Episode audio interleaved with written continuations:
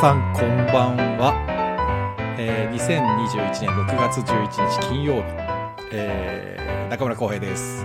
レトロワークスレディオの時間となりました、えーこの番組は私演出家中村浩平が舞台や音楽映画などエンターテインメントの話題を中心に日々思っていること学びや気づきなどエンタメ以外の情報も微妙に混ぜつつお送りしている番組です。金曜日の夜ですね。いかがお過ごしでしょうか？いやー今日はねタラタラやりますから眠くなったらさっと寝てくださいね。さあいつも通り6月11日のお誕生日の皆さんご紹介します。もうね今日ワイドショーというか朝なんかニュースでもやってたけど今日ガッキーがお誕生日ですよ。新垣結衣さんが。ねガッキーね。何でもあれですね。源さんの結婚をね結びつきますね。全部ね。面白いね。そのぐらいガッキーと源さんの結婚はすごかったですね。やっぱりね。衝撃が。あとは沢口靖子さん。あと南沙羅さん。南沙羅さんって最近僕注目してるというかあのドラゴン桜に出てる女優さんで、ね、カップヌードルの CM にも出ててなかなか可愛いらしい女性ですよね。あとは、えー、と声優もやってらっしゃる津田健次郎さん、えー、とあとはももクロの佐々木彩香さん。あとストーンズストーンズだっけ？ジェシー。俳優間宮祥太朗さん。芸人のムーディ勝山さん。右から左へ聞き流すムーディさん。あとは山口萌さんにチェジウさん。チェジウさんってなんだっけ？あのほら。えーとなんだっけ？雪雪の忘れちゃったな。まあいいか。冬のソナタだ。冬のソナタ。冬のソナタのチェジウさん。あとは新体操の田中理恵さん。あとはプロレスラー芦田ひかるさん。あとはお友達というか、芝居仲間女優の鈴木みそのさんと元アイドリングの友岡えりかさんも本日お誕生日おめでとうございます。あと昨日ね6月10日も蒲生十一さんっていう俳優さんと島田正幸さんと僕のお友達もお誕生日でした。世界中の6月10日11日生まれの皆さんお誕生日おめでとうございます。素晴らしい一年になりますように。さあ皆さんあもうたくさんごめんなさい。はい NK2 さんジャズさんこんばんは。あ桜庭さんこんばんは。ジダックさんもこんばんは。チコちゃんさん。あシープさんこんばんは。堀田くんもどうもどうも。こんばんは。ロックさんスノーマンさん。どうもいつもありがとうございます。あ桜庭さんこんばんは。レミゼ多分同じ回見ました。あ嘘。そうだったんだ。あらでもやっぱり定劇だとなかなか合わないですね。あのね桜庭さん僕と同じ回だったら結構いたんですよ。あのハーベストと元ハーベストと。もうご家族と。たくさんいた回だわしたら。俺も全然誰にも会えなくて。でやっぱりコロナだとねなかなかうろちょろできないし規制退場だから誰かとご挨拶っていうのもなかなかうまくねできないから大変ですよねこれね。あ今ね直前までこのジダックさんのさ本当にね2分前ぐらいまでジダックさんのとこいたんです。あシープさんもうジダックさんのとこいらっしゃいましたね。どうもありがとうございます。移ってきていただいて。と言ってもですね今日別に本当ねすいません。今日本当はレトロワークスレディオシアターってやってるあの自宅さんにも協力してもらってやってたあのドラマリーディング朗読を今日やろうとしてたんですよ。であの前回予告したんでね水曜日に。やろうと思ってたんだけど俺の準備は全然間に合わなくて。あの演出プランが決まらなくて。それであの出演してくれる予定だったあの篠崎ニーナさんに「ごめん」っつってちょっと日にちをずらさせてくれてたら「あいいですよ。私もあの準備できるんで」って言ってくれたんで。ちょっとごめんなさい月曜日に移すことになりました。ね。えー、ジャックさん。あどうもです。あ以前のラジオドラマ楽しかったです。ああシープさん。わー。ジダックさんねジダックさんのチャンネルでもあのジダックさんご自身が読まれてるからジダックさんのあの何本か送ってくださったやつを葵さんとかと一緒にやりたいんですけどね。葵さんと僕のコンタクトコンタクトとかあのあれがなくて。なかなかちょっとどう声掛けしていいのか迷っています。自宅さん何とかしてください。お願いします。えー、スノーマンさん今劇場は規制退場だから見つけやすいんだけどあ逆に？規制退場の方が見つけやすいんだ。この前ねレミゼの時はね僕はね一番最初の組でね出なきゃいけなくてね。あので扉の近くだったもんだからね立ち上がったらもうすぐ出ちゃったんです。ねえ困っちゃった。で終わった後にみんながツイートで今日良かった良かったって書いてて。あらあらあら、高皿いたんだ。あらあらあら、道枝もいたのかみたいなね、そういうなんか、わしゃわしゃわしゃってなりました。そうそう。あ、自宅さん、つなぎます。ありがとうございます。お願いします。そうで、えーと、この前もちょっと言ったんですけど本当はね今日ドラマリーディングやろうと思っててあのソニーミュージックエンターテインメントがやってる物語 .com っていうえっ、ー、と何て言うんだろう創作いろんな方が創作してる短編をバーって載せてるホームページがあってスタンド FM がねそことなんか提携したというか連携してそこの20作かなんかを著作権フリーでこのスタンド FM で読んでいいよみたいなねなんか始まりましたよねキャンペーン。キャンペーンなんですかあれ。もうずっとやってるのかな？わかんないんだけど。そうだからそれでなんか偶然なんですけどその20作の中でこの前ゲスト出てくれた篠崎ニーナさんが主演してる実写で短編映画になった作品があってそれがその20編の中に入っててせっかく実写で映画に出たんだからそのままこっちでもドラマリーディング本人がやっちゃえばいいじゃんかみたいな話をしたら全然いいですよってすげえすげえ普通にいいですよって言ってくれたんで、じゃあやろうやろうっつって、ちょっと盛り上がったにもかかわらず僕の、あれですよ、あのタイ、タイミングが悪くて、月曜日になっちゃいました。すいません。今日それを期待してきてくださった方いたらごめんなさい。ドラマリーディングは月曜日にやりますので、だったらもう聞かねえよっていう方も、すぐお休みになってもらって構わないですからね。あ、パヤスさんだ。パ。あ、お邪魔しますって書いてくれてる。パって、もう、パン屋さんの場合分かりますよ。パって。ありがとうございます。今日、本当に何にも中身がないです。僕、今日、中身ないことしか喋んない。ね、で、今週の振り返ろうと思って、なんかね、今日、今週ね、僕ね、実はすごいね、忙しいっていうか、忙しくないんだよな。なんかね、聞いてくださいよ。聞いてくださいよっていうのも変だけど、すごいね、なんかつる、つ、辛い1週間で、思思いのほか。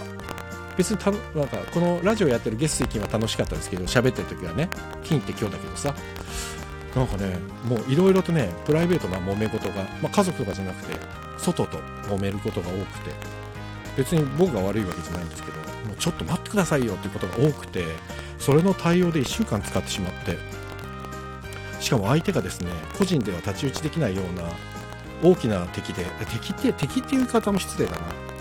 大きな議論になってしまってそれにエネルギーを使い吸われまくってしまってもう今日今週はヘロヘロだったんですけど今日ね目覚ましテレビであのー、多分ね1位だったからかもしれないんですけど全てが解決しまして やったーと思ってそれで今日超気持ちが楽なんですよ今。あふぐちゃんだふぐちゃんこんばんは。あスノーマンさんちゃんと聞いてるよ。イエーそう。あのねそうなの。あ終わり良ければ全てよし本当そうですよね。シープさんね。あふちゃんこんばんは。今日もご飯作ってますか？そうなんですよ。だからねちょっとどうしようと思って本当にねあの余計なことやっちゃうとなんかもっと大きい問題になっちゃうんじゃないかっていうのでビクビクしてたんですけどでもねここはねちゃんとやらなきゃいけないと思って結構ね僕あれなんですよ。あのー何ていうのかな。事な 事なかれ主義じゃないけどあんまり物事を荒々しく進めていきたくないタイプの人間なので演出してる時はもう嫌われてもいいやと思うんですけど普段の生活の中でねはそういうのはあんまりない方の人間なのでなんか人に文句言ったりですねクレーム言ったりってことはあんまりないんですけどこればっかりはちょっとまずいぞと思って1個言ったらちょっと大きい問題になっちゃってこれまずいまずいと思ったんだけどでもねちょっとここは折れないぞと思ってちょっと頑張ってたらいろいろと全てあのうまい方向にや対応してもらえるようになって今日それが全て解決して夕方ぐらいにそれがね結論が出たところでもう本当に急にお腹が減って今週1週間本当飯が喉を通らないっていうのはこういう状態なんだと思って。ジダックさん長いものに巻かれないタイプ。あ芝居の時はねもう完全に巻かれないですね。普段はねもう巻かれまくります。巻かれまくりまクリスティですよ。本当に。あの普段ほらねなんかめんどくさいことやっね、なっちゃっても、みんなね、嫌な気分にならないようにと思うんだけど、演出やってる時だけはダメですね。演出やってる時だけは本当に、あ、全然面白くないとか平気で言っちゃうんで嫌なやつですね、多分僕は。ふぐ、ふぐださんとかよくわかってると思います、そこら辺。えっと、ロックさん、ショートフィルムも思った以上にシチュエーションチェンジとこだわった背景に手を焼きそうですね。いやー、ショートフィルムは難しいですよね。あ、自宅さんありがとうございます。なんか美味しそうなものたくさん。今日だからもう本当にね、贅沢してね、お寿司食べちゃって。もう今日はいいやと思って食べて。そしたらお寿司バクバク入る。もう今日はもうバクバク入った。もうびっくりしちゃった自分で。こんなに入るんだっていうぐらい入りましたよ。バクバク。だからもう今週1週間多分、どれだけ食ってなかったんだろうっていうぐらい。あ、そうそう。あとね、本当にくだらないこと言いますね。あとね、もう一個、ヤフーショッピングで、僕ちょっとね、イヤホンが最近調子悪くて、この配信の時もみんなになんかノイズ入ってるとかいろいろ言われたのは、これね、ちょっと使ってるヘッドホンがあんまり良くないなと思って、買い替えようと思って。あ、ちょっと待って、よスノーマンさんの先に読もう。昔見たお芝居で神様は幸せをいっぱい感じさせるためにちょっと前に辛い思いをさせるってセリフがあったよ。もうまさに今週それ。もうそれ。ねでね、この今話してるやつもね、実はね、同じような感じなんですけど、えー、シープさん、職種は違えど、戦わなきゃいけないタイミングってありますよね。本当に今週それだったんです、僕。本当に、まさにそう。で、その1個大きい問題っていうのは今日解決してよかったんですよ。で、もう1個がその Yahoo ショッピングでね、あのイヤホンが本当に調子悪くて、あ、買い替えようと思って、AirPods Pro ってあるじゃないですか、Apple が出してる。あの定価3万円ですよ。3万1000円あ、高い。でも欲しいけど高いなと思って、AirPods をね、買いたかったんですよ。でも高いから、これはダメだと思って、Yahoo ショッピングでこうネットサーフィンをしてたら、なんと1万6000円っていうのがあって、これはと思ってね、ポチったわけですよ。もう、まあ、売れ、あと在庫1個って書いてあったから、やばいやばいと思ってパチッとポチったわけですよ。それで、ちゃんと変えたわけです。で、したらね、後でその店舗情報とか見たらね、個人名なんですよ。で、あれ？ちょっと怪しいかもと思って。でね、お店のレビューとかも1個も入ってなくて、あ、これ俺はやってしまったと思ったんです。それで、ああ、もう、これ1万6000円絶対飛んだなと思って、3万円で半額で買おうとした俺がバカだったと思って、本当に落ち込んで、それも今週の頭ぐらいの話なんですけど、今週の頭じゃないか、今週の頭か。うわ、やっちゃったよと思って、それで、あのめっちゃ安く手に入ったし、それでポイントまで使ってたんで、もっと実はね、払うお金はね、もっと安かったんです。それでまあもうどうしようと思ってそれでねえっ、ー、と出荷というか発送日が購入からね4日から8日の間に発送しますっていうやつだったんですね。だからとりあえず4日待とうと思って4日目の朝だから木曜日の朝かなにそのお店のその Yahoo ショッピングのチャンネル見たら退店しましたって書いてあって。退店。あれ？今日雑音混ざってますね。ベリベリ聞こえるって。嘘？今もですか？マジ？マッサルマジ？同じくベリベリしてます。今もベリベリしてますあ、わかった。これだ。充電配してるからだ。これでどうだろう。充電しながらやっちゃいけないんですよね、これね。多分今ね、ベリベリしなくなったはず。ベリベリは良くないって言われた。今どう？ベリベリしてる？まだ。ちょっと待ってよ。ベリベリ。だどうだ？まあ、大丈夫かな？聞こえてはいるのかな？聞こえてる？ベリベリ？やっぱりね、まあ大丈夫か。聞こえてなかったらもう本当に。で、これね、実は今日買ったエア、あ、変わらないのです。あ、変わらないのですか？どうしようかな？ちょっと待ってくださいね。うーんとね、じゃあね、こうしよう。これでこうしたら多分。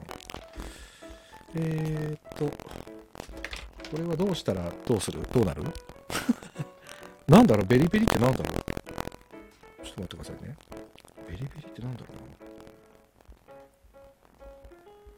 うな。ノイズが入ってるってことですか？ノイズが入ってるのか。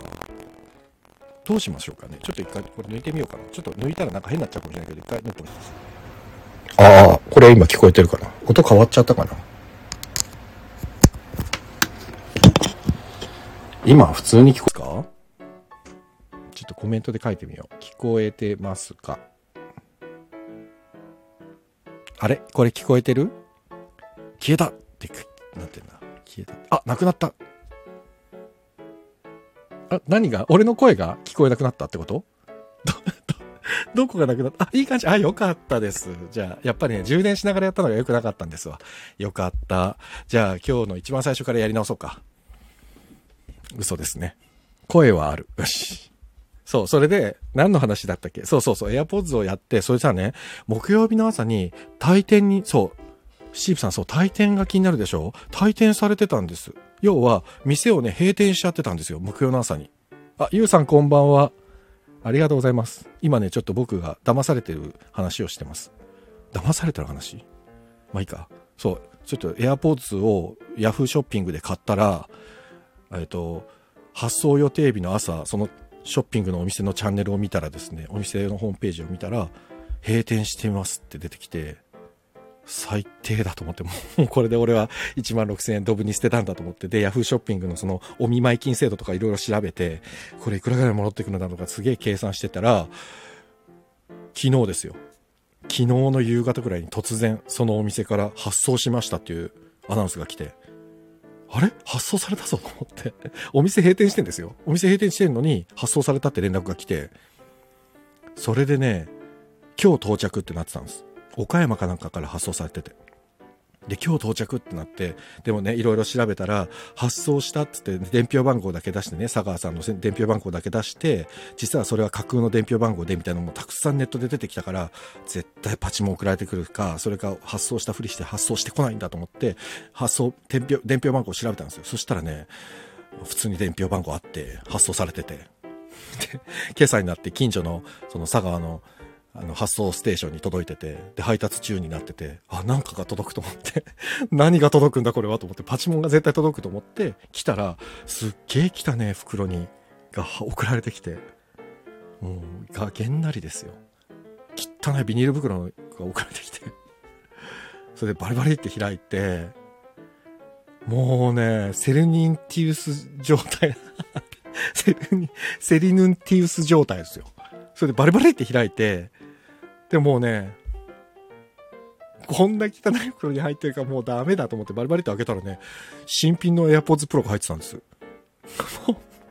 バリバリ新品の。だから外のビニール袋、あ、ビニール袋ってあのパッケージの綺麗に包んであるあれも破いてない状態で、ほんとピッカピカの新品が入ってて、それでもね、どうしても信用ができなくて、あまりにも袋が汚かったから、どうしても信用できなくて、そのままコーティングされてるビニールをピーって綺麗に取って、中開けて、そう、それで、あの、なんて言うんですかシリアルナンバーとか、もう、え、アップルのホームページで検索して、したら普通に本物でした。だ本当に俺は普通に AirPods Pro を半額で買えた。でも、そのお店の方を疑った自分を大変恥じましたね。ごめんなさいと思って。あと、汚い袋で送ってきたことも、もう独り言言ってましたもんね。なんてこんな袋で送ってくんだよ。絶対偽物じゃねえかよっつって一人でずっと言いながら袋をペリペリ開けて。訪問でした。だから今、今目の前に新品の AirPods Pro が手に入りまして、半額で。半額以下か。だからポイントとかもあって。終わり良ければですね、本当に。で、スノーマンさんね、おっしゃる通り、外見で判断するなってことだよ、本当に。お店もね、だから俺思ったんです。そのお店なんで閉店したんだろうと思ったら多分ね、1個しか、在庫1個って書いてあったから 俺がこの1個買っちゃったから閉店せざるを得なかったんだと思って後で気づいて、あ、そういうことかって思ってなんかもうお詫びしたいんだけど、閉店しちゃってるからレビューも書けないし。でも別にクレーム入れたわけじゃないんですけど、でも無事届いて、本当にありがたい話です。こんな安く売っていただいて。ね。だからやっぱ本当にね、人は外見で判断しちゃいけないし、先入観ってダメだ。だからもう今週なんかそのねプライベートのことでなんかいろいろ大問題を抱えながらこの AirPods Pro まで来てもう最悪だよと思ってたら今日その大問題も解決して AirPods Pro も届いたもんだからお寿司ですよね。やっぱりね。最終的にはお寿司にそこでやっぱりめでたい時はお寿司っていうのがねやっぱりあるからお寿司でしたね。うん。シーフさん、本当にそう。限りなくメルカリに近いヤフオク。ヤフオクって、ヤフオクとかヤフーショッピングって、俺、ね、ある意味、詐欺まがいみたいなことってないと思ってた。ヤフーショッピングってかなりあるみたいですね。ちょっと詐欺っぽいやつ。俺知らなくて、もうね、全幅の信頼を置いてしまっていて、勝手に。ヤフーショッピングとかアマゾンとかは騙されることはないって勝手に思ってたんだけど、アマゾンはほぼないみたいですね。楽天とかアマゾンは。ちゃんとお店のあれがあるみたいで、その審査が。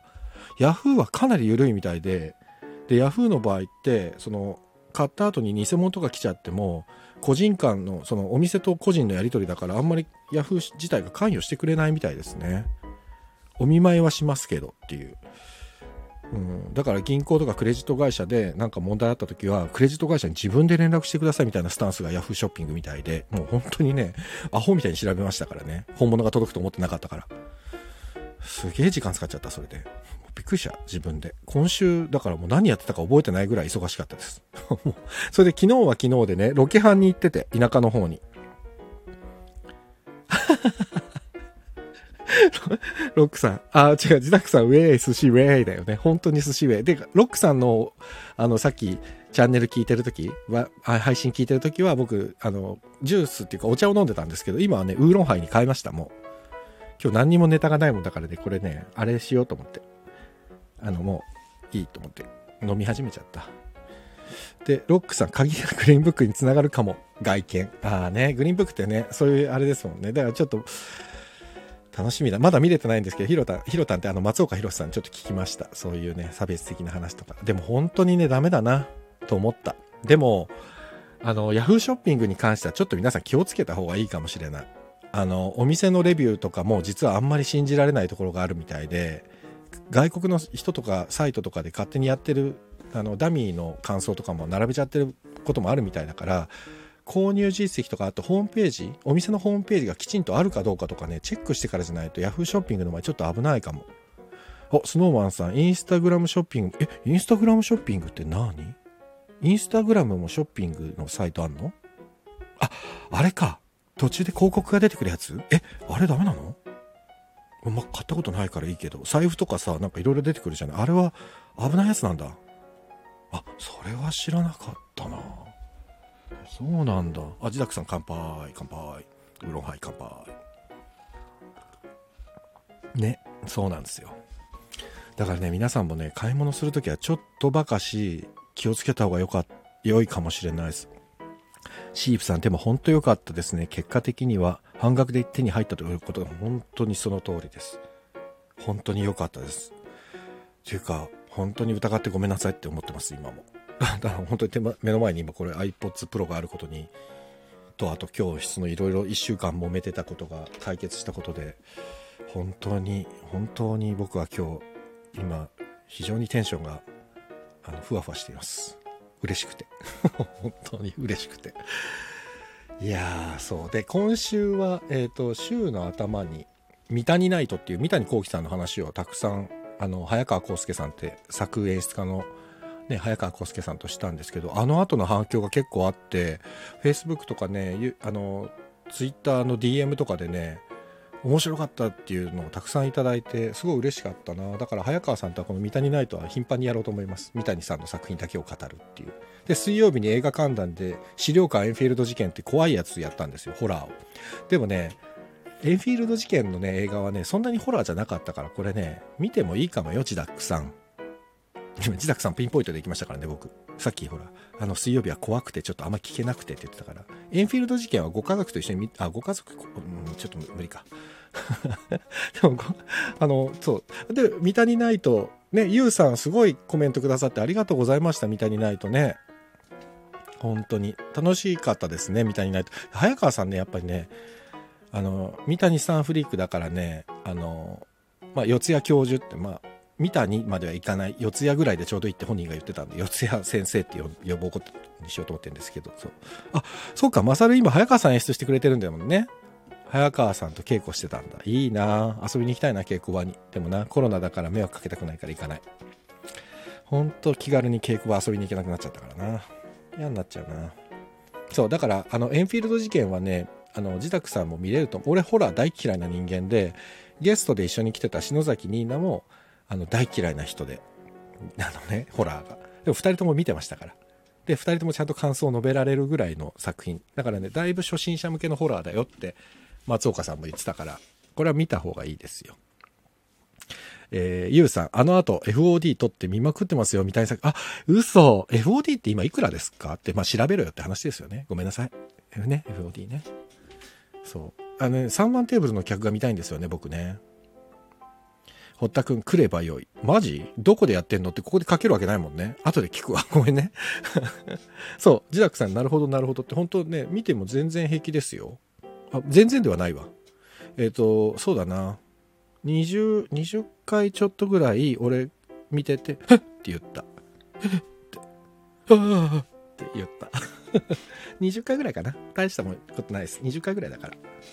多分、自宅さんだったら3、40回言うぐらいじゃない？多分大丈夫だと思う。ぜひ見てください。ね。えー、そう。だからたの楽しいですよきっと。資料館エンフィールド事件ね。でねそれが実話だっていうのは実話っていうのを聞いてちょっとさすがにビビりましたけどこれ実話なんだと思ってびっくりしたけどただ映画自体は作品として面白かったです。普通に見やすかったしエンフィールド事件。うん。なんでもしご興味ある方いらっしゃったらエンフィールド事件見てみてください。そう、ジダクさん、えー、そんなに言うのかって言ってるじゃん絶対見た方がいいよ。言う、言う。あ、ハローさん、こんばんはっていうか、ハロー、こんばんは。ありがとうございます。ようこそ。今、たらたら喋ってるだけなんで、出入り自由ですから、お好きにお過ごしください。えー、ゆうさん、2週間無料で3番テーブルの、お、本当？え、伊丹十三感あって、感慨深い。あ、3番テーブルの客、いいでしょあれはもう本当に見たいな。蜷川さん演出したやつとかどんなだったっけなと思って見たいんだよな。もう一回確認したい。うん。見たいですね。そうそう。いやー、そうか。あとそうだ、桜庭さんともさっきね、お話ししたけど、レ・ミゼラブルも先週見に行ってね、先週？先週だ、先週先週、レ・ミゼラブルも感激して、レ・ミゼもね、進化していくんだなと思って、僕10年くらい前だったかな。あの、見たんですけど、全然違う作品みたいだったな。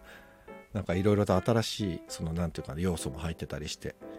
なんか1週間、もうほぼ、本当に覚えてないぐらい今週は忙しかったな。でね、昨日はさ、っき自宅さんのとこでもちょっと言ったんですけど、昨日はね、なんかね、もうすぐね、ああ、でもこれまあ確定してないから言っちゃいけないんだけど、言っちゃうんだけど、あの、言っちゃいけないんだけど、まあ、言っちゃうんですけど、あの、もしかしてなんかね、ちょっと撮らなきゃいけなくて、あの、ちょっとミニ、ミニドラマというかさ、なんか映像作品みたいなのを撮るっていうみたいなことがになりそうで昨日ねちょっとロケハンというかシナハンというかシナリオハンティングというかロケロケロケーションハンティングというかそのいろんな場所ちょっと見に行ってアイディア出しとかをしに行くためにねちょっとね一日中田舎をぐるぐるぐるぐるぐるぐるぐるぐる回ってたんですよどっちやねんってね言っちゃいけないんだけど言っちゃってるっていう今このこの状態ですよまあねこれはもうアーカイブが残らないか残るんだこれ残るんだわアーカイブが皆さん内緒にしといてください ちゃんと決まったら告知しますから。スノーマンさん、そう、ロケ気になるわ。写真素敵なところだった。でしょ？あれね、牧場なんですよ、牧場。そう、だからまだね、どこって言えないからね、牧場としか言えないんですけど、本当はね、もっといろんな写真あって、まあ、小出しにしようかなと思ってるんですけど、めちゃくちゃ綺麗な場所が多くて。で、なんかやっぱりね、コロナだから、あそこら辺もすごい今人が土日になると増えちゃうみたいで、撮影するなら平日だな、みたいな話もしてたんですけど、すごく良かったですよ。うん。あ、桜庭さん。頭の横を銃弾かすめたのはビビりました。レミゼね。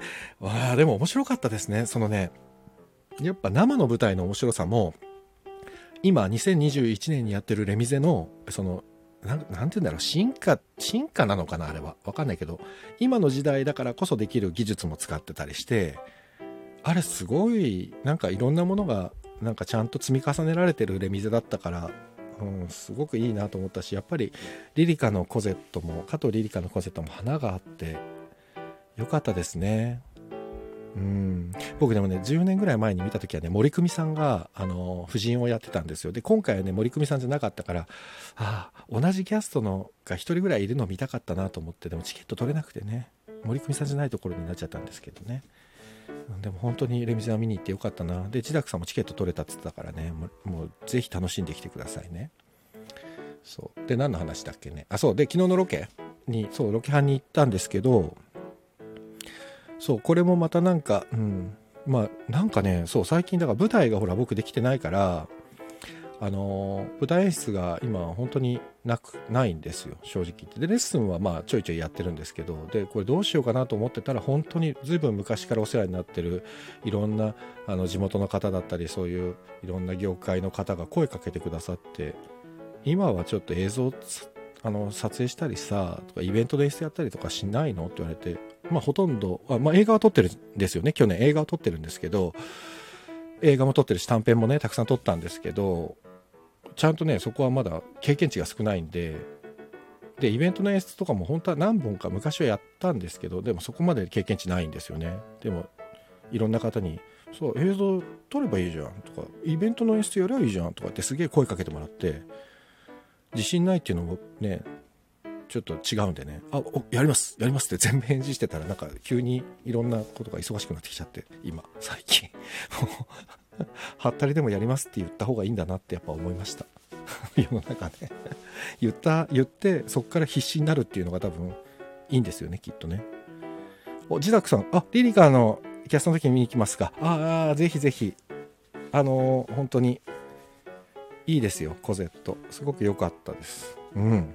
えジャンバルジャン誰の時だろう？あガクさんこんばんは。一瞬だけ。あ全然もう一瞬だけ。もう全然一瞬だけで。ありがとうございます。こんばんは。今日ねたらたらねお酒飲みながら喋ってるだけですから。ね。そうだからそのねロケしてるロケハンしたやつも、ん、まあね年内にちょっとなんとなく告知できたらな。まあわかんないですまだ。本当に確実ねコロナがどうなるかもわかんないし。で来年とかもいろいろちょっとイベントの話とかあるんですけどまあそれもまたおいおい。あ自宅さん佐藤さんなんだ。ああ佐藤さんいいですね。今ね福井さんも結構なんか注目されてるみたいでね。ね吉原さんはあのー、この前ねあのー、あれにも出てたしね朝ドラにも出てたし。あそうかゆうさんとガクさんも仲いいんだな。いいですね。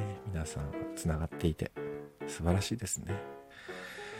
いやそうだから本当は今日はリーディングの予定だったからさ何にも考えてなかったんですよ今日。ね。そうやってでもこうやって30分もダラダラ話して皆さん聞いてくれててね。今日は僕はもうこの1週間の疲れが吹き飛ぶさすが目覚ましテレビ1位ね目覚まし占いが1位だったっていうのがやっぱり今日の僕を支えてくれましたよね。初めて目覚ましテレビの1位を頼むから1位であってくれって信じた日でした今日は。とにかく1位であってくれと思ってました。だから本当に1位で心の平常が保ててそのまま今日はトントントンとなんとなくいろんなことがうまくいったんでいい週末ですよ今日は。ね。あじゃあゆうさんも今日1位だったんだ。今日1位だった。あ昨日かもう日日またいちゃったから。あらゆうさんも1位でしたよ今日は。あ堀内恵子さんのコゼットも良かったのですよ。もう大昔だっていうか堀内恵子さんは本当に素敵な女優さんですよね。ロックさんねこれね。あ堀内さんのコゼット見たかったな。ロックさん何回ぐらい見に行ってるんだろう。レミゼレミゼはね昔も何度見にもうそのそれこそ学生の時とかも見に行こう見に行こうとしてもやっぱチケットが高くて感激貧乏だったんで僕。芝居見に行きすぎてお金がなくて。だからあの3回分ぐらい見れるじゃないですか。レミゼ見に行っちゃうと。小劇場のお芝居が。だからね小劇場のお芝居撮っちゃってたんですよね僕。あんまり商業行かないで。うんそう。回数見に行っちゃう方選んでたな当時。そうなんですよね。あそうでき、まあ、全然違う関係ない話しますね今。あのこの前ねちょっと皆さんに聞きたいんだけどこれ分かるかなっていうちょっと質問していいですか皆さんに。あのねえっと娘にね最近娘が小学校でねなぞなぞが流行ってるらしくてあのこれ分かります？ちょっと待って、ロックさん、か？あ、リリカので6公演目？すごい。えスノーマンさん、感激貧乏、分かりすぎるでしょ？お芝居好きな人はみんな感激貧乏なるのチケット代高いからさ。そう。でね、そう、娘のなぞなぞね。これちょっと答えられる人いるか聞いてみていいですか？えっ、ー、とね、問題ね。えー、メダカより小さくて、クジラより大きい動物ってなんだってこれ僕聞かれたんですよ、娘に。全然わかんなくて。そんなのいるわけねえじゃんと思って。なん、わかる人います？もう一回言いますよ。メダカより、これネットとかで調べないでくださいね。ちょっと出ちゃうっぽいから。メダカより小さくて、クジラより大きな動物ってなんだ？わかる人、ちょっと正解した人にはピコピコンってなるのかな。コメント止まったな。あれ、大人たち？大人たち？メダカより小さくて、クジラより大きい動物ってなんだ？メダカより小さくて。やっぱ難しいですよね。クジラより大きい動物ってなんだ？これを小学生が聞いてきたわけです。で、お友達はみんなすぐ答えたらしくて。子供たち。なんだよ、お父さんはわかんないんだって言われて。あれ大人たち？ちょっと、あれみんな寝た？もう。寝たのかな？これは。寝た。ちょっとじゃあ僕は今ウーロンハイ飲みますよ。皆さん答えない。あの、これ答えないと今日朝まで行きますよ。あ、やっぱ難しい？メダカより小さくてクジラより大きい動物ってなんだ？ああ、答え言いたくない。みんな、誰かが答えるまで絶対答え言いたくない。あ、自宅さん寝たな。あれ？ちょっとシンキングタイムの音楽かけよう。起きてま。ほら、みんな考えて考えて。あ、すごい。こんなに答えて出ないもんなんだ。メダカより小さくてクジラより大きい動物。あれみんな寝たのか？いや、みんないるな。みんな、今、堀田くんもいるよ。堀田くん？ちょっと、えっ、ー、と、今いらっしゃる、福田、ふぐちゃん？堀田くん？ジャズさん？え、ゆうさん？スノーマンさん？シープさん？桜庭さん？ロックさん NK2 さん？皆さん？堀田くん寝てる？ちょっと。どうしてます？誰か？ジャズさん寝てます？寝てますって打ててる時点で寝てないですね。寝てますって。ジャズさん、すげえ珍しくコメントくださって寝てますってすっげえ面白いんですけど。あ、すごい、やばい。これ全員、ヒントくり？え、ヒントくり？あ、さっきの俺が言った言葉がヒントかも。俺が言った？えっ、と、メダカより小さくてクジラより大きい動物ってなんだ？えー、そんなのいるわけないじゃんって娘に言ったんですけど、これヒントかも。いや、これ楽しい。やっぱわか、大人って、あどういうこと？ガクさんどういうこと？目くじら？あ、ちょっとスノーマンさん。正解！出た、イルカそんなのいるかよ！って言ったら、あ、お父さん正解って言われたの。ちょっと子供って恐ろしくないっすか？すごいスノーマンさんよくわかった。っていうかその前のガクさんの目くじらって、目くじらを立てるって意味。ああ、面白い。あ、おとちゃん、こんばんは。今ちょっと、あの、一問娘に出された問題を出してたんだけど、すごいすごい。ガキさんちょっと抜けてて、状況把握してない答えでした。いや、面白かった。おつちゃんこんばんは。スノーマンさんやった。ね、ジザクさん、あーでしょ？あ、小松くんもこんばんは。すごいすごい。でもスノーマンさんみんな答えられて、すごい。正解です。今ね、メダカより小さくてクジラより大きい動物ってなんだって聞いてたの。これ娘に出されて俺わかんなくて。で、今、皆さんに聞いたら、やっぱりね、大人はね、答えを出すまでにだいぶ時間かかりましたね。これやっぱ子供の時の頭の柔らかさってすごいなと思って。だから俺がその、そんなのいるかよって言った時の娘の嬉しそうな顔。お父さん言ったよっていう、あの、嬉しそうな顔ね。まあでも子供ってそういう意味では本当素敵ですよね。生き物として。本当に。脳の老化を実感。脳の老化を実感ね。確かに。えー、シープさん、50音順とかで考えたり、逆さまにしたりしたけど、何も浮かば ヒントを聞いてるわけでも本当にね、難しいよね。ね。別のやつプリーズ。あ、そうね。あのね、娘からもらったやつはね、もう何個かあって、本当に行きましょうかね。別のやつ。ちょっと、こんな夜中にこんな頭使うとね、目覚めちゃうかもしれないけど。え目くじら、あながち間違ってなくないですか？まあね、その答えを聞いたとき、俺は目くじらを立ててはないよ。立ててない。目くじら立てちゃったら泣いちゃうもんだって、娘が。ガクさん、ガクさん無理やって言ってるよ。そう、飲もう。みんな飲もう。今日は飲もう。そういう日。今日は飲もう。そう。1時間ですから、あと、あと、どんぐらい？あと15分ぐらいで終わりますね。あの、お休みになりたい方はもうどんどんお休みになってくださいね。急になぞなぞ大会になっちゃった。この前、なぞなぞ大会でもやろうかなってたけど、ちょっと1問出したら、ちょっとこれ調子づいてきたぞ。もう1個ね、あるんですよ。えーとね、なんだっけな。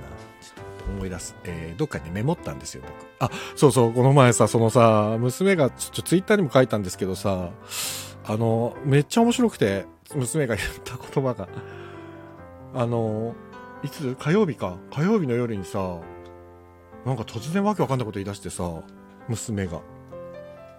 み、僕のツイッター読ん、見た方は、あの、読んだと思うんですけど、ほんと、なんだっけ？そうそう、ロックさん。そう、それ、大豆田のやつ。まあ、もうほんと、もう俺、め久しぶりにゲラゲラ笑った。今週全然笑えてなかったの。もういろんな問題があって。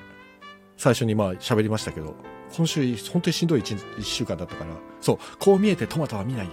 ああいうのトマトは見ないって言ってて、何言ってんのと思ったら、お豆田ト子のことずっと言ってて、明日見るから、こう見えてトマトは今日は見ない。明日見る。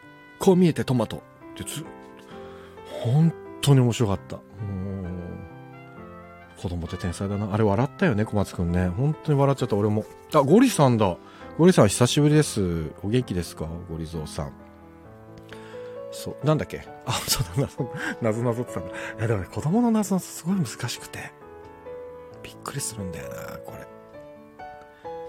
えー、っとね、なんだっけな。ちょっとメモった場所が出てこないな。忘れちゃったな、メモったの。どこにメモったっけな。えー、っと、マジで見つかんねえな。あえー、っと、あ、えー、っとね、えー、っと、これだ。おじいちゃんとするスポーツってなんだ？っていうのあって。おじいちゃんとするスポーツって何ですか？って。おじいちゃんと書こう。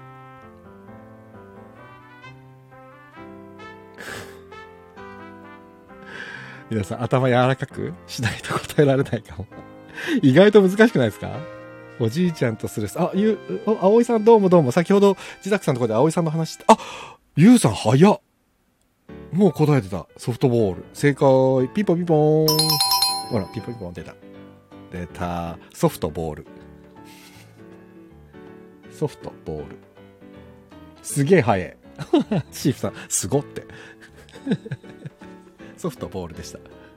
気づいた？ソフトボールって。すごいすごい。早いな。えー、ちょっと待った。これね、でもね、娘からもらった、ちょっと謎々ってちょっと難しいのないかな。あと15分ぐらいあるんだけど、ちょっと、もう何問か出してみる。意外と大人たちに謎々盛り上がるな。え、ちょっと待ってね。あ、いいのありそう。え、もうい、もう何、何個か、あ、ソフトボール。バレエですか？ていうか、ちょっと、おとちゃん、ええー、堀田くん、普通にゲートボールしか買わなかった。それ普通じゃん。謎々じゃないじゃん。ソフト、ボール。バレーですか？ねおとちゃん、ゲートボールとか将棋考えてた。いや、柔らかいよね。だからさっきのメダカより小さくて、クジラより大きい動物なんだ、そんなのいるかよそう、イルカだよっていうのから、この、そう、おじいちゃんとやるゲームってなんだって言われて、ゲソフトボール。ガク、ゲート、ガクさん、ゲートボールは正解です。正解なんだけど。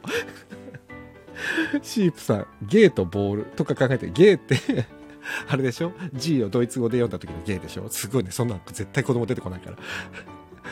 小松くん柔らかすぎ。ね子供はね、柔らかいよね。だよね。ガクさん、グランドファーダー。グラン、グランドファーダー。ね。そう、あの、まさがるくんね、あの、学さん的に正解だから、なんか、学さんから正解でなんかもらってください。えー、っと、もうちょっといくか。これ意外と大人たち盛り上がるぞ。あ、これにしよう。あー、でもなこれ簡単かもな。簡単なの言いますわ。森をよく見ると隠れている動物って何？森をよく見ると隠れている動物。これちょっと簡単だよね。これは俺もうすぐ分かったわ。森をよく見ると隠れてるやつ。あれ大人たち？また静かになったぞ。おーい。あれみんな寝た？さっきもこの状態あったよ。あれ？ちょっと書きますわ森をよくあ出た NK2 さん正解ピーボピボーン書いてる最中に正解出ました。皆さん分かりました？キリンですよ。木と林でキリンです。森。て か野生の鹿って、それ謎々じゃないじゃん。本当にいそうなやつじゃん。にそうなやつじゃん。っていうか、本当にいるやつじゃん。これね、そう、木と林。パヤスさんに答えてほしかったね。パヤスさんにね。野生の鹿は本当に、本当普通にいるから、それ。普通にいるやつ。あ、でもやっぱり難しい。なんか子供、今ね、でも子供の謎謎のやつだよ、これ。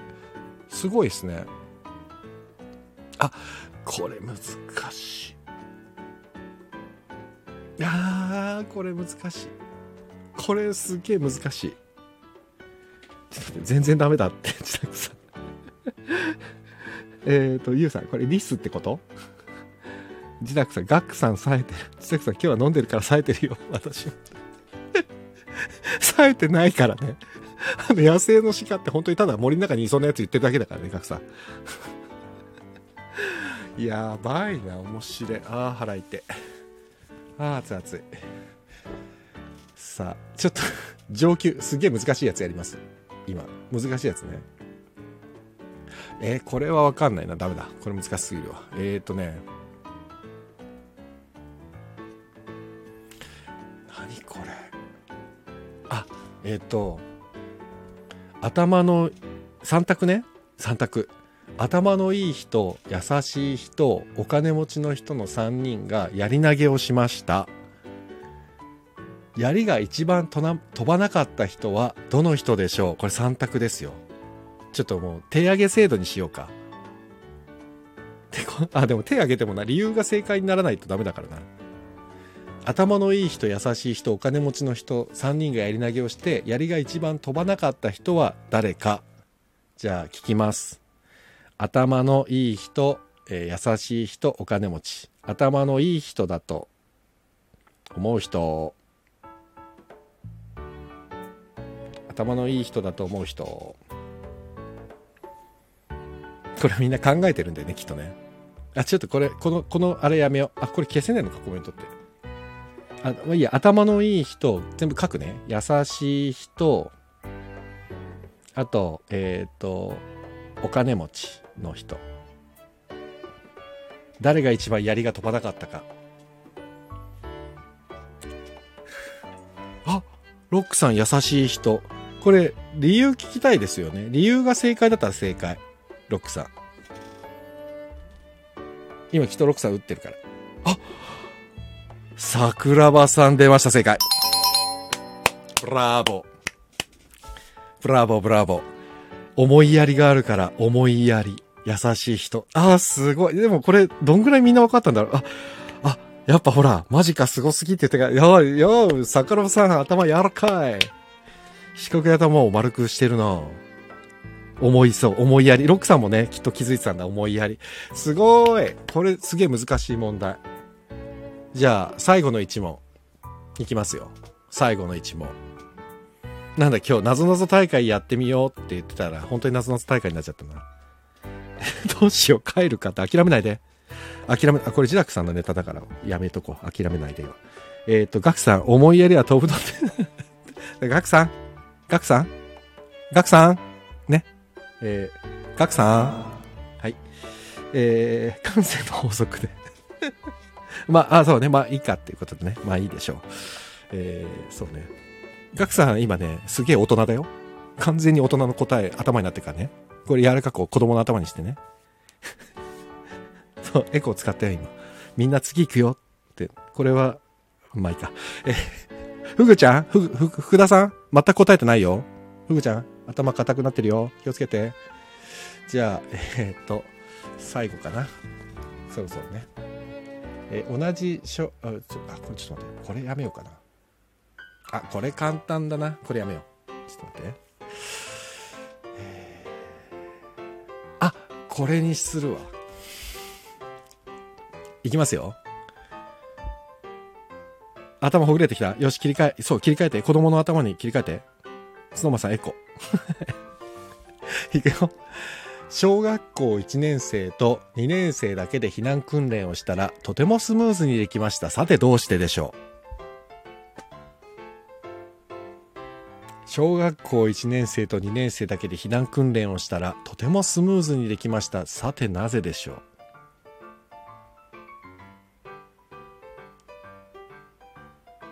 してだと。そうだよ。文章で答えるやつだよ。さてどうしてでしょう。あこれいいぞこれ。一人でお酒を飲みながらみんなが答えてくれるのを待つってちょっとシンキングタイム音楽にしよう。あえー、っとえー、っとおとちゃん。12年生は教室が1階だから違います。えー、ででえゴリさん先生が自我を抑え込むことができたから。ちょっと面白いけど違いますなんだよ自我を抑え込むってえー、パヤさん足並みが揃ったから、1、2で、あー違うなんか小学生っぽいけど。ガクさん、パヤスさん天才。おとちゃんも天才。ね、ある意味すごい天才。でもね、答えは違った。1年生、2年生が、えー、避難訓練をしたら、スムーズに避難できました。なぜでしょう？いいですよ。ちょっと大喜利みたいになってるけど。福田さん、起きてますか？堀田くん、起きてますか？皆さん起きてますか？曲が終わりましたね あれ答え出ないかな？ヒント。あ、ちょっと待ってね。えー、っと、ヒントを出そうかな。えー、ちょっと待って。まさら寝て、寝てんのね。ひなってどういうこと？ひなってどういうこと？えっと、ゴリさん、所詮子供の行動など抑制などよ、たやすい。ちょっとね、ごめんなさい。ゴリさん、大人になりすぎてるぞ。もうちょっと、あの、子供の気持ちで？子供の気持ちで？頭柔らかく？たくさん、ガクさんってね。あ、ふぐちゃんも寝てんのね。もう、こんな野郎。寝てたら打てないんだぞ、これ。ズーズーズーって。えー、お腹痛い。ほら。子供すぐ、うちの娘もすぐ言いますよ。お腹痛いって。今日お腹痛いからちょっと、もうちょっと後でお家を出るとかいう。そのクラスは何人制ですか？えっとね、えー、っと、何人制なんだろうな。えー、わかんないです。もうね、人数何人って言ってる時点で、ガクさん、大人だよ、大人、大人。子供ヒン、子供で子供。えっ、と、ヒント言います。ヒントは、1年生と2年生、小学校1年生と2年生は、どんな子供たちですか？つうのがヒントですね。どんな子供たちですか？っていうね。スノーマンさん正解出た正解！すごい！幼かったからが正解すごーいちょっと今書いてます、答え。幼かったから、幼かった。ふ、子供目じゃないよ。ゴイさん。まあ、スノーマンさん大正解です。ちょっと今度、マジで、あれ？え、どういうこと？あ、今俺書いた、これ。俺が書いたやつ、こ、こ固定すんね、これ。これして、固定したやつ。幼かった、イコール、幼かった、押し合わなかったからスムーズに避難できたっていうことですね。えー、感動すら覚えます。うわやられたなパヤさんね。スノーマンさん、スノーマンさんすごいってマサルくんが。いやー、いいですね。可愛い子供たち？マサル。あーね。おとちゃんもあーって言ってる。いやー、これはすごい。ちょっとあれだな。これ、もしかしたら、なぞなぞだけで1時間いけたかもしれないな。最初30分余計だったな。俺の、あれが。まあいいや。いや、なんか、あれですね。当てないと眠れないって。じゃあ、分かった。最後ね、すげえ、もうちょっと中級なやつにするわ。今ちょっと難しいやつ出しすぎた。最後ね、これ、最後、マジで。えー、っと。あ、もうすっげえ簡単。これ早いもん勝ちだね。えー、当てないと寝れない。負けで終わるのつらい。千さん、いいよ。その、気持ちが大事だからね。えー、パヤスさん。逆に3年生以上は押しまくりで、阿ビ京都だよな。そうだね。1年生だけ幼かったけど3、3年生以降はね、多分もう逃げ遅れてますよ、これは。スノーマンさん、堀田さん、ありがとうございます。ね。えー、最終問題です。簡単なやつ。えー、いつも何かにチャレンジしている国はどこ？早い者勝ち。いつも何かにチャレンジしている国は？いつも何かにチャレンジしている国は？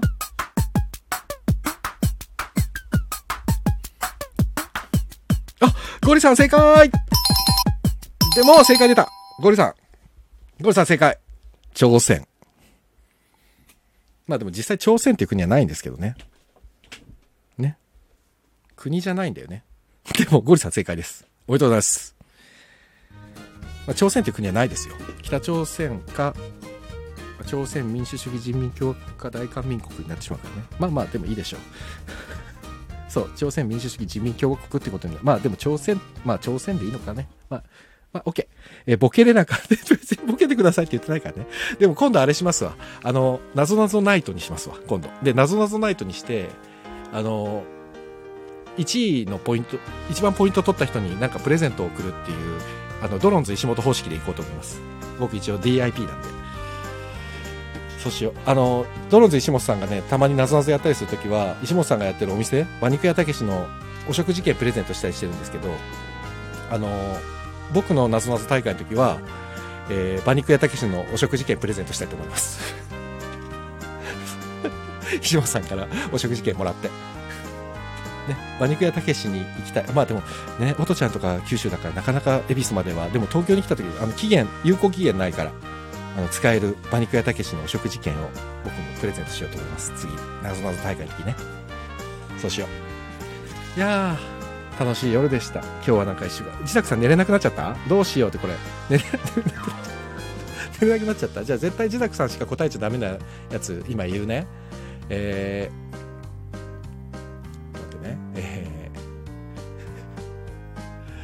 ああ、これ難しい。ちょっとえー、っと。あ、だ、うん。えー、ちょっとね、ジダックさんだけのために問題出すね、今。えー、世界の真ん中にいる虫は何？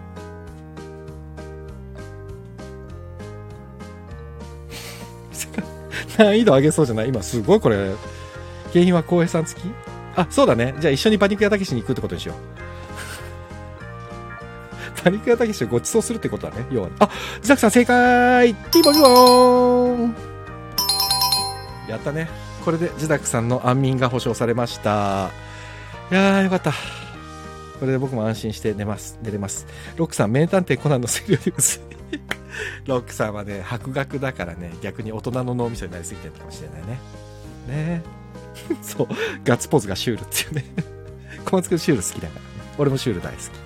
よし、寝れる寝れる。いやー、今日は、なんか一週間ね、大変だったけど、今日なんかいろんなことが解決して、ね、最初に言いましたけど、解決して、ちょっとお寿司なんか食べちゃってね、気分よく、今週は、えー、これでおや終わりにできそうです。僕も。皆さん。えー、あ、世界の真ん中にいる虫は、え、どういうことわかんない。格差ついてきてない。世界ね。世界。せとかといで、せといの間にいるのがかだから世界の真ん中にいるのはかなんだよ。っていうことですよ。ね。あ、そうそう、パイスさん書いてくれて、世界の中心です。ガッツポーズが少年漫画で一コマみたいだってユウさんが。いいね。ガクさんなんかね、そう。ガクさん多分すごい謎な得意だよね。ちょっとガクさん次やるときも来てください。ガクさんいるとなんか、うん、ちょっとなんか面白いかも。ちょ、ガクさん一瞬だけって言ってたのに最後までいてくれてありがとうございました。あ、そう。で、えっ、ー、と、次がですね、次回、あ、あの、レトロワークスレディオシアターへようこそ、ボリューム4。前回お知らせした通りって今日の頭にお知らせした通りで、あの、篠崎ニーナさんに、スタンド FM とコラボレーションを始めた物語 .com の作品、ハッシュタグを信じる会っていうののリーディングを生放送でお送りします。またいつも通り僕が演出つけながらであの「ハッシュタグを信じる会」という作品は実写短編映画13分の短編映画になっててそれの主演も篠崎ニーナがやってるんでそれもあのリンクがを貼っとくんでよかったらあのリーディング聞く前に見ておいていただくと。その短編映画の方はねえー、西川達郎監督っていう監督さんがその原作を読んで脚本に起こして作品になってるんでちょっと原作とはねまあ、同じことをやってるんですけどセリフとかシチュエーション若干変えててなんかあ映像だとこうなるんだあ小説だとこうなんだみたいななんか面白さがあるんで両方見てみるとととも楽しいかもしれないで、それ月曜日に生放送で行います。あと、えっ、ー、と、前にちょっとご紹介したんですけど、えっ、ー、と、皆さんちょっとね、おとちゃんとかも見てくれて、僕があの出て出演してさせてもらったミュージックビデオの港町銀次郎とバスへのキャバレーズっていう、えー、音楽ビッグバンドみたいなのがあってですね、そこのキャラキャバレーという曲の MV に僕、あの、チンピラ役で出てるんですけど、おとちゃんが恐れおののいたという、あの、チンピラ役で出てるんですけど、その、え、ー、と、港町銀次郎さんとバスへのキャバレーズのですね、アルバムが出まして、またそれで僕またミュージックビデオにまた出してもらえることになりなりましてですね、またチンピラ役ですけど、その、えっ、ー、と、アルバムが出てるんで、よかったら、それも「ウォンチュー」っていうアルバムであのね普通に CD で買うんだったら横浜ビブレのタワレコで普通に売っててあとはね Spotify とか Amazon Music とか Apple Music とかでも全然落とせる。ですよ「ウォンチュー」っていうアルバムが。でね結構これ本当に曲かっこよくて普通に港町銀次郎とバスへのキャバレーズってなんか面白い名前なんだけど曲聴いてもらえるとね、えーと昭和歌謡とかのような曲もあれば、ハードボールドみたいな曲もあったりとか、なんかね、いろんな曲聴けて、結構アルバムの中で楽しめる。で、その曲の編曲をやってるのが、この今の、この終わりの続きとか、この終わりの続きっていう曲なんですけど、この曲とかを作ってくれた、あの、ジミー岩崎くんって、まあ、このラジオにも最初の頃出てくれている岩崎健一郎君が、えーと、アレンジしてるんですけどこの銀次郎さんの曲もこれがまあかっこよくてでブラスとかも全部生演奏なんですよ。打ち込みじゃなくて。だからもうボリューなんていうの音の深さも全然違うのでよかったらねぜひ港町銀次郎とバセのキャバレーズを聞いてみていただきたい。それで実はこの港町銀次郎さんって謎でしょ？謎のハードボールドシンガーなんですよ。横浜の。港町っていうぐらいですから。で再来週かな？銀次郎さんが多分ここに出てくれるんですよ。すごい楽しみでしょ？皆さん多分全然まだどういう方なのかわかんないと思うんですけど、なんと港町銀次郎さんがこのレトロワークスレディオに出てくれることになったんで 再来週ぐらいかな。なんでよかったら港町銀次郎さんの声とあのおしゃべりを聞きに来てみてください。年齢国籍不詳のハードボイルドシンガー港あ港町銀次郎と呼ばれてますから。この知らないものに触れる興奮をぜひ味わっていただきたいその前にだから曲ちょっと聴いていただいたり YouTube で MV 見てもらってちょっと興奮して戻ってきてほしい。ね。そういうことで。再来週は銀次郎さんが。で来週の月曜日は、えー、レトロアークスレディオシアターを久しぶりに。で葵さんもいなくなっちゃったかな？葵さんいてくれたら葵さん葵さんいてくれた。葵さんもちょっとレトロワークスレディオシアターやりましょうっていうのをちょっと自宅さんちょっとなんとかしてってさっき言ってたところなんで、えー、葵さんとも一緒にぜひやれたらなと思ってるんで自宅さんの本でまたちょっとまたそこら辺連絡します自宅さん、浜マイクに出ていそうですよね。そうそう。でも本当にね、あの、銀次郎さんね、実は僕ね、プライベート講師で共に大変お世話になってて、本当に素敵な方なんです。な ので皆さんに紹介したい。なのでちょっとまあそちらも楽しみにしていただいた、えー、いただけたらと思います。なんか、えっ、ー、と、あります？あ、葵さん素敵な声ありがとう。ああ、こちらこそありがとうございました。素敵なお声って僕のこと？ありがとうございます。そんなこと言っていただいて。おとちゃんだったらこうやってスクショ撮るならスクショ撮っとこうっつって昔撮撮りましたよスクショ。素敵なお声っていうのがございます。そう。ね。はい。ということでなんか質問ある方大丈夫ですか？終わって大丈夫ですか？質問ないですね。はい。じゃあ終わります。あのありがとうございました。本日も、えー、皆さん週末です土日ゆっくり過ごすのかな？わかんないけど、えー、素晴らしい週末をお過ごしください。えー、本日も皆さんありがとうございました。てか、今週もありがとうございました。ガクさん全然嵐じゃない。もうめちゃくちゃ楽しかった。ありがとうございました。あ、曲終わっちゃったけど、終わります。じゃあ、皆さんお相手はレトロワークスレディオ中村浩平でした。皆さん良い夢を、良い夢を。おやすみなさい。ありがとうございました。さようなら。